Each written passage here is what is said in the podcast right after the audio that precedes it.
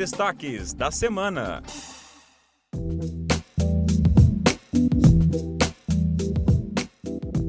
Olá, eu sou a Miriane Campos e está começando o Destaques da Semana, o podcast que apresenta algumas das notícias que foram destaque no portal do Ministério Público de Santa Catarina. E eu sou o Ângelo Ribeiro. Aqui nós só apresentamos um resumo dos fatos das notícias desta terceira semana de fevereiro. Mas você pode saber mais sobre cada uma e outras mais no nosso portal mpsc.mp.br.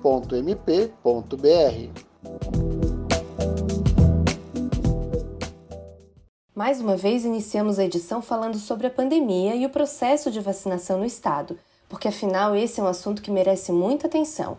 No início dessa semana, o Ministério Público de Santa Catarina expediu uma recomendação com uma série de diretrizes a todos os gestores municipais. Essas orientações devem ser encaminhadas pela Federação Catarinense de Municípios, a FECAM, para acelerar o processo de vacinação contra a Covid-19 em todo o estado. O documento serve de roteiro para os gestores municipais que têm dúvidas sobre o Plano Nacional de Imunização e estabelece medidas práticas para que o processo de imunização tenha celeridade e segurança nos municípios.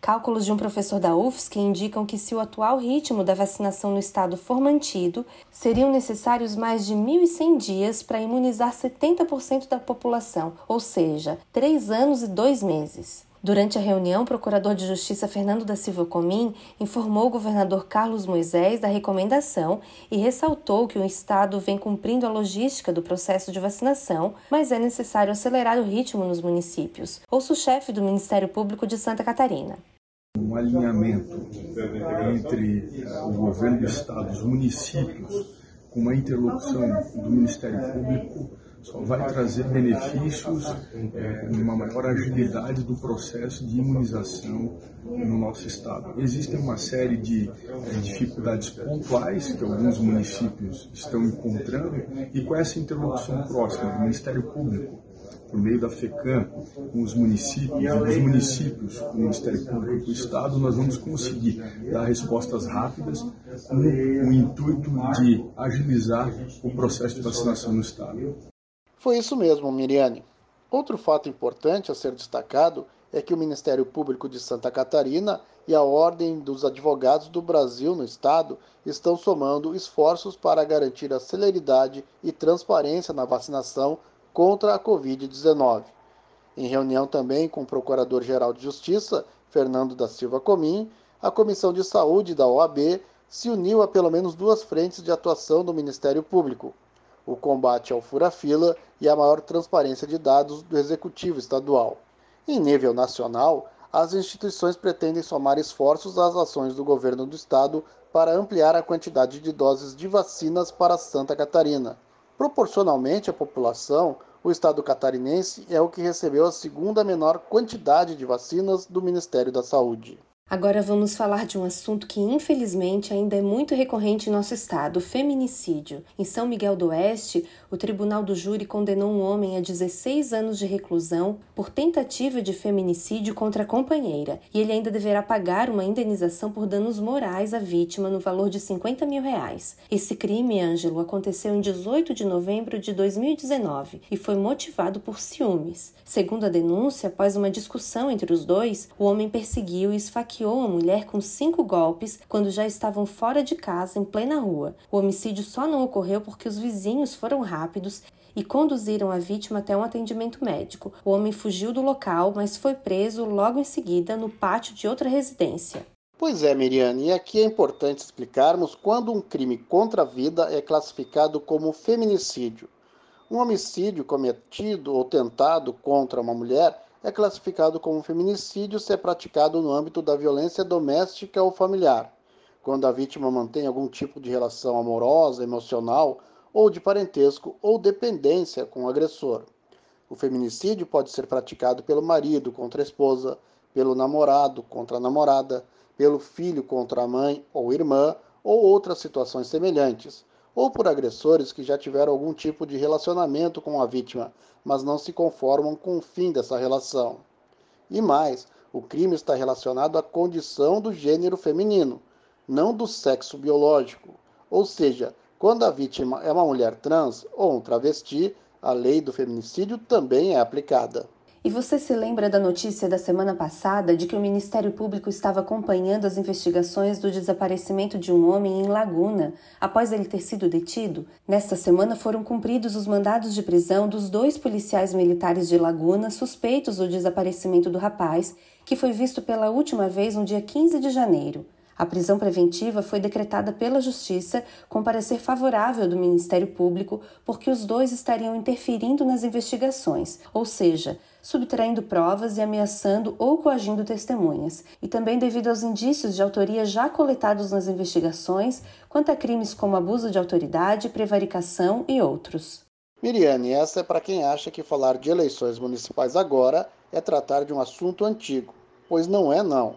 As eleições municipais já passaram, os novos prefeitos ou mesmo os prefeitos reeleitos já estão no segundo mês do novo mandato, mas isso não quer dizer que quem desrespeitou a lei eleitoral na campanha vai ficar impune.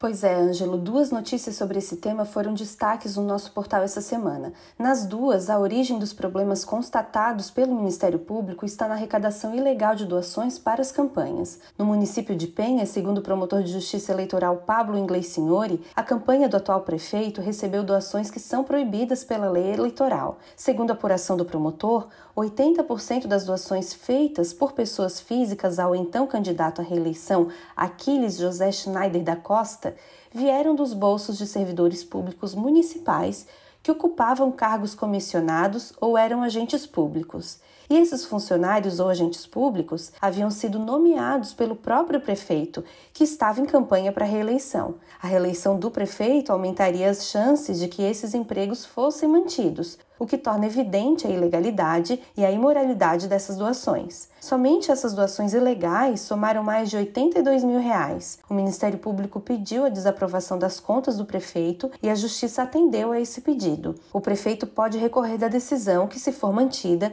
poderá levar a uma ação judicial eleitoral que, em caso de condenação, caçará os mandatos do prefeito e do vice de Penha.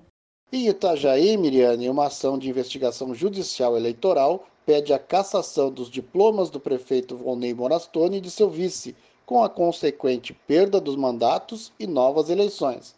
Além disso, a ação pede a ineligibilidade de todos os envolvidos, mais o pagamento de multas e a devolução do dinheiro arrecadado de forma ilegal durante a campanha. No total, são 17 nomes que participariam do esquema.